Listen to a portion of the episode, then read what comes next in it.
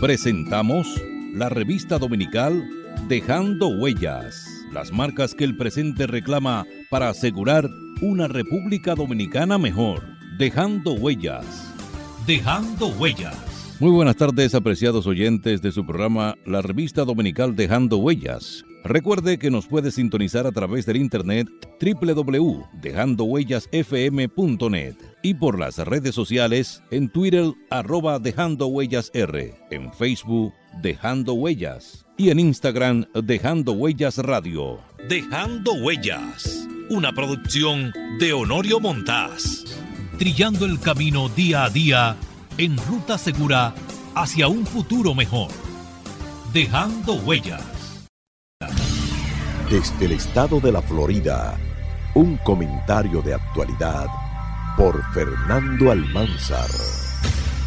¿Qué tal amigos? Les habla el periodista Fernando Almanzar con un comentario especial desde Miami para Dejando Huellas. En sus marcas, listos, Donald Trump para presidente. De la misma manera que el martes 8 de noviembre, en las urnas nunca se produjo el esperado tsunami rojo que prometió darle un aplastante control en el Senado y la Cámara de Representantes al Partido Republicano, el reciente anuncio del expresidente Donald Trump para oficializar su candidatura para la Casa Blanca en noviembre de 2024 tampoco recibió el respaldo que él esperaba. Si bien la postulación del exmandatario de 76 años fue ampliamente aplaudida por gran parte de la base conservadora del país, que hoy espera ansiosamente poder sacar a Joe Biden de la presidencia y reponer la agenda trompista de Make America Great Again, a nivel de partido son más los líderes republicanos que se oponen a la nueva candidatura de Trump que los que hasta el momento se han pronunciado para respaldarlo. Y es que Trump decidió tomar gavela y anunciar su postulación presidencial muchísimo antes que cualquier otro aspirante republicano.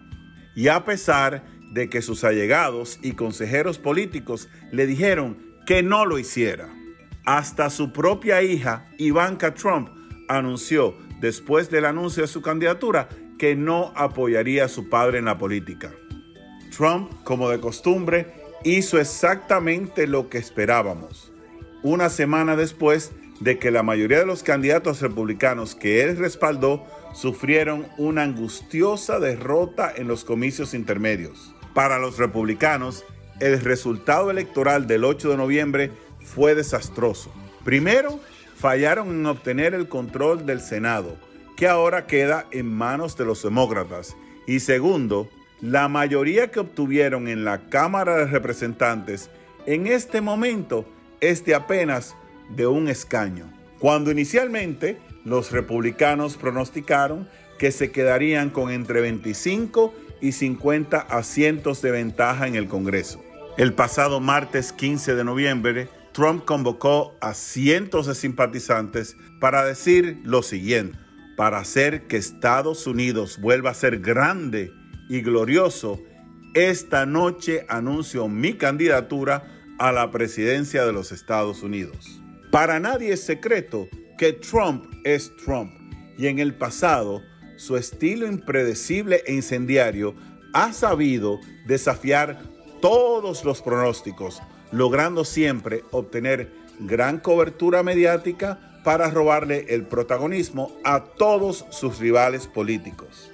Eso fue precisamente lo que hizo Trump en 2016, cuando, a pesar de tener pocas posibilidades para ganar, Primero, venció a una veintena de contendores republicanos que compitieron contra él por la nominación del Partido Republicano y luego, en noviembre de ese año, derrotó por un estrecho margen a la demócrata Hillary Clinton.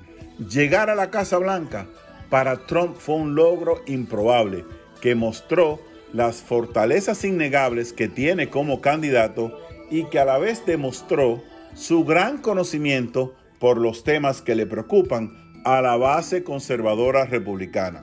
Pero, ¿en qué se diferencia el Donald Trump de 2016 al Donald Trump de 2024? ¿Y por qué hoy es menos probable que consiga la nominación presidencial del Partido Republicano? Lo primero es que hace seis años Trump era una pizarra en blanco, sin experiencia política ni antecedentes como titular en un cargo del gobierno.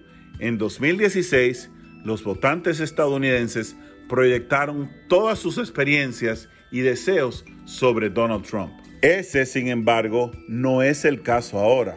Si bien el exmandatario tuvo algunos logros políticos notables durante sus cuatro años en la presidencia, incluyendo los recortes de impuestos y la reforma de la justicia penal, también tuvo algunos fracasos destacados.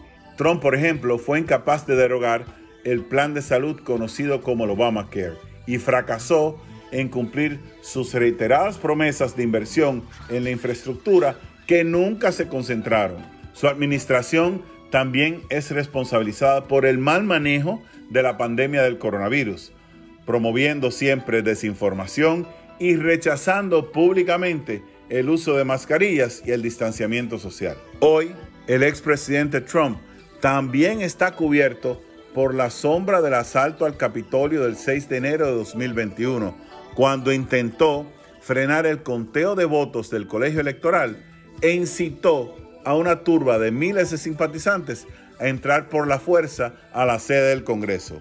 El resultado, cinco muertos. A estos desafíos se le suman, por supuesto, el pantano legal por el que atraviesa Trump. El expresidente enfrenta numerosas demandas e investigaciones federales que eventualmente podrían obligarlo a pagar millones de dólares en multas y en algunos casos hasta cumplir sentencias en la cárcel.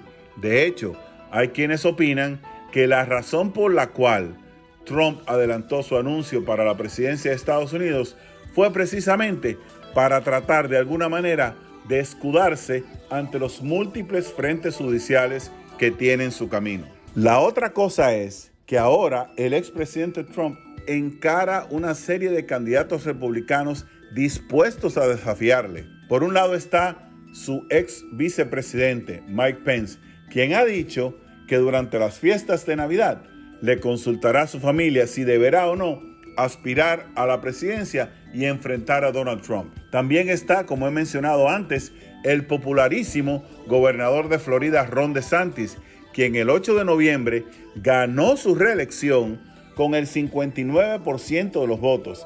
Y también no hay que descalificar a su homólogo de Texas, el gobernador Greg Abbott, quien también es bastante popular dentro de las filas del Partido Republicano. La lista de rivales de Trump que hoy no tienen miedo es larguísima. Lo que sí está claro es que por el momento hay Trump para rato entre ahora y el verano de 2024, cuando el Partido Republicano finalmente anuncie quién será su candidato oficial, el exmandatario continuará hablando, ofreciendo discursos y motivando a muchos estadounidenses a que salgan a votar por él, especialmente con la esperanza de que él hará que Estados Unidos sea grande de nuevo. Make America Great Again. Lo importante, y siempre se los digo, es tomar con pinzas todo lo que Trump dice.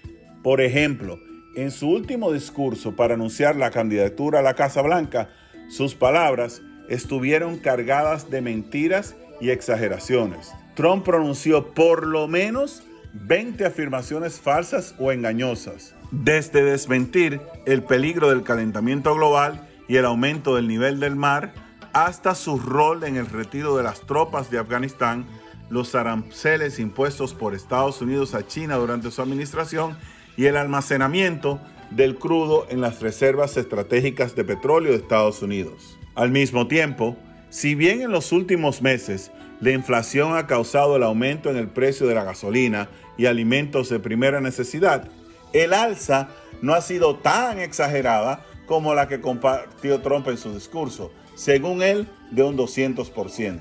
Pero la cereza del pastel, la que más me hizo reír del discurso de Trump, fue cuando él hizo un comentario sobre la seguridad fronteriza. Trump, siendo Trump, dijo que construyó y completó el muro fronterizo que separa a Estados Unidos de México. Sin dudas, uno de los pilares de su campaña de 2016 y que continúa siendo un tema muy atractivo para sus simpatizantes. Ahora bien, la realidad es otra. Ahora bien, la realidad es otra. Trump sí construyó un muro fronterizo, pero construyó un total de 458 millas. De nuevo, 458 millas. El problema es que la frontera entre México y Estados Unidos mide una distancia de 1951 millas de largo. Eso significa que para completar el muro fronterizo, como dijo Trump, él se quedó corto por unas más o menos 1.493 millas. En conclusión, uno de los mejores regalos que nos da la democracia es precisamente de poder simpatizar y votar por nuestro candidato y nuestro partido favorito. Lo único que espero es que Trump no se quede corto con todos los fanáticos que, a pesar de sus fallas y a pesar de que miente con bastante frecuencia, lo siguen, lo defienden y lo idolatran. Mientras tanto, yo soy Fernando Almanzar y así veo las cosas. Hasta aquí un comentario del periodista dominicano Fernando Almanzar, ganador de tres premios Emmy a la excelencia en producción de televisión, actualmente labora para CNN. Dejando huellas. Las marcas que el presente reclama para asegurar una República Dominicana mejor. Dejando huellas. Dominicano, despierta. Están haitianizando nuestro país. Despierta. Duralet, set led. La ley es dura, pero es la ley. Apoyemos la sentencia 0168-13 de nuestro Tribunal Constitucional del 23 de septiembre del 2013 que define quién es dominicano. Por nuestras futuras generaciones, por tu país, viva la República Dominicana. Un mensaje de Dejando Huellas de...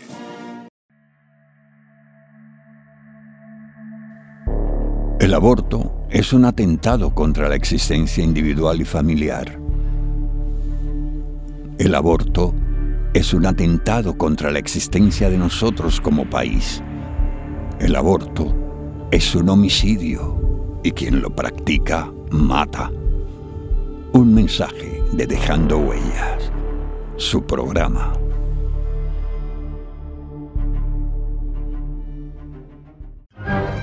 Dominicano, despierta. Están haitianizando nuestro país. Despierta. La patria somos tú y yo, la familia toda, el suelo que nos legaron los padres fundadores. El derecho a ser libres y felices, a trabajar con alegría y seguridad, depende de nosotros. Renovemos los principios que ayer inspiraron a los buenos dominicanos, inmortalizados en los símbolos que nos identifican como pueblo. Defendamos palmo a palmo nuestra patria, porque es como defendernos a nosotros mismos en las presentes y futuras generaciones. Enarbolemos pues nuestra bandera, blasón eterno de los sagrados valores de la dominicanidad. Un mensaje de Dejando Huellas, su programa de la tarde. Somos patria. Nos une una cultura, un territorio e idénticos propósitos. Somos patria. Conquistamos la libertad en la espada en el trabuco y el coraje. Somos patria. En la libertad nos hemos convertido en los mejores guerreros de la paz. Somos patria en las voces, en la lengua, en el eco, en el canto y en la historia que tres razas han puesto a circular en nuestras venas. Patria amada, en nuestros laberintos interiores vive para siempre. un mensaje de Dejando Huellas, su programa. Agradeciendo haber estado con nosotros, se despide de ustedes Dejando Huellas, esperando poder contar con su audiencia en un programa más de la revista dominical Dejando Huellas, bajo la dirección y producción de Honorio Montaz.